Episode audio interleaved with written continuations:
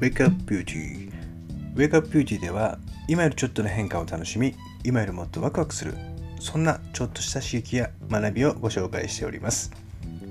今日ご紹介していくのは不安をなくすというテーマについてお伝えしていきたいと思います。前回もですねお伝えしていった常富康弘さんの本ですね。自信自分に自信をつける最高の方法という本からご紹介していくんですけども皆さん不安をなくす、まあ、不安で行動できるのかまたは不安で行動できないのかってなった時にどっちでしょうね。僕の場合は結構不安があるとまあ行動はちょっと考えますね。だけど何かしらの改善策を考えてそして行動できるようにまあちょっといろいろ考えていく。戦略を練るみたいなタイプなんですよね。さあ皆さんはいかがでしょう？中にはなかなか不安要素をずっと考えてて例えばこうスピーチをしたい。自分らしいスピーチができるだろうかとか人前に立って自信持って喋れるかなとか、まあ、例えば会議の時にうまく発表できるかなとか。またはトップとして自分がリーダーシップを発揮してまとまっていけるんだろうかというような形ですごくこういろんな意味で不安要素っていっぱいあると思うんですよね。でこの不安っていうのはですねそれまで抱いてきた不安が実体のない思い込みに過ぎないというそういった現象なんですけどもじゃあこの不安はどういうところから来てるのかというと、まあ、過去の経験からああいうこと失敗したしああいうこともうまくいかなかったなっていうことで今起こっている現象ではなく未来に対してその起こるであろうというような悪いイメージをしてしまう。でそういった感情が不安になります。不安や恐怖から感じるからこそまあこう人っていうのはですね、まあ、生命の危機がある物事について近づいちゃいけないとか危機感を持って何かを避けようというふうに、まあ、安全装置みたいなものが働くっていうんですよね、まあ、ところが生命に関係しないような場面では例えば今までやったことない新しいことをするときまたは知らない人に会うとき大勢の前で人だと人と話すときなどに、まあ、不安は恐怖を覚えてしまうっていうのが一般的になりますよね。まあ、そういった不安がある時に行動できなくなる人と行動できる人、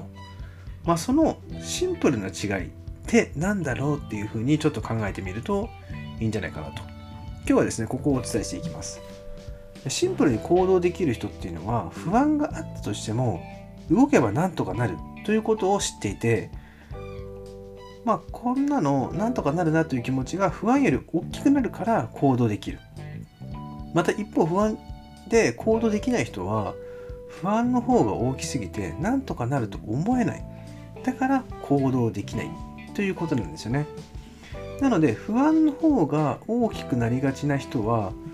なかなかこううまくいかないなというふうに思ったりとかあとは嫌われるのではないかなとか笑われるのではないかなというふうに考えてしまう癖があるので、まあ、不安な気持ちをなくすためにはその不安要素となるものを取り除いていく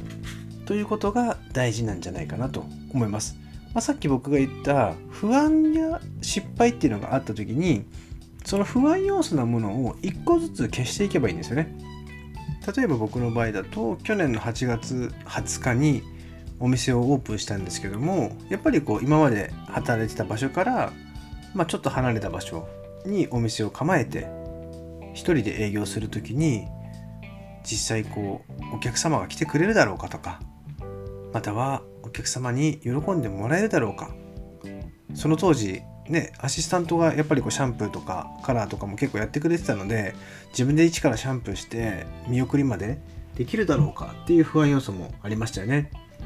またはこういった今活動としているまあ一人でも多くの人がですね夢や希望に一歩でも進めるような形を包んでいくっていうことで今こういう音声配信をやってますけども実際このポッドキャストの配信をちゃんと聞いてくれるだろうかとかまたは聞いてくれても全く面白くないんじゃないかなとかそういう不安要素ありますよね。でもこういうのっていうのは考えれば考えるだけ本当にすごくこう行動できなくなっちゃうんですよだけど僕は一つ言いたいのはやっぱり一歩踏み出していく一歩その気持ちを切り替えて一人でも聞いてくれればいいかなとかまたはそういう共感を埋める共感を分かってくれる人がちょっとでもいれば僕の中ではすごく OK なんですよね。そういった自分の基準値をちょっと下げてみる。そしてハードルを上げすぎないでまずは取り組める行動をしやすくするっていうマインドに変えていくっていうことも大事です。そして一歩一歩積み重ねていってそれで行動をしていく。そしてそれが継続的に当たり前のようになっていけばそれが自然と加速していくっていうのが流れかなと思うんですよね。まだまだ僕の方の音声配信の方はですねそんなに聞いてる方も、まあ、多くないと思うんですけどもでもこれが半年経って1年経っていけばあこういうことやってたんだなとかこういうマインドでやっていけばうまくいくんだなっていうのが少しでも伝わればいいかなと思ってやっておりますそうなんですよなので不安な自分のマインドっていうものを変えて安心して行動できるマインドに変えていくっていうことが大事なんじゃないかなと思いますね。なかなかこういうね、話をした時に、いやいやいやいや、なかなかできないですよって、僕はそんなやってもみたいな感じの方もいらっしゃるんですけども、でも実際あなたしかできない、あなただからできることって必ずあると思うんですよ。これは、まあ、僕ずっと教育やってましたけども、一人一人教育する中で能力や個性ってやっぱ違うんですよね。なのでその人一人一人がいい形で成長できるものっていうのは必ずあると思うのでそういったものを見つけて自分の得意なところっていうのを取り組んでいく。でやっぱりマインドを変えていけば発信していくそして伝えていくこういうふうにやりたいとかこういうふうになりたいっていうことを素直にね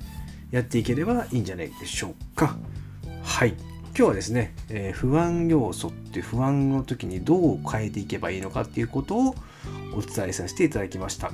まあ、ちょっとでも聞いていただいているリスナーの方がですね、前向きに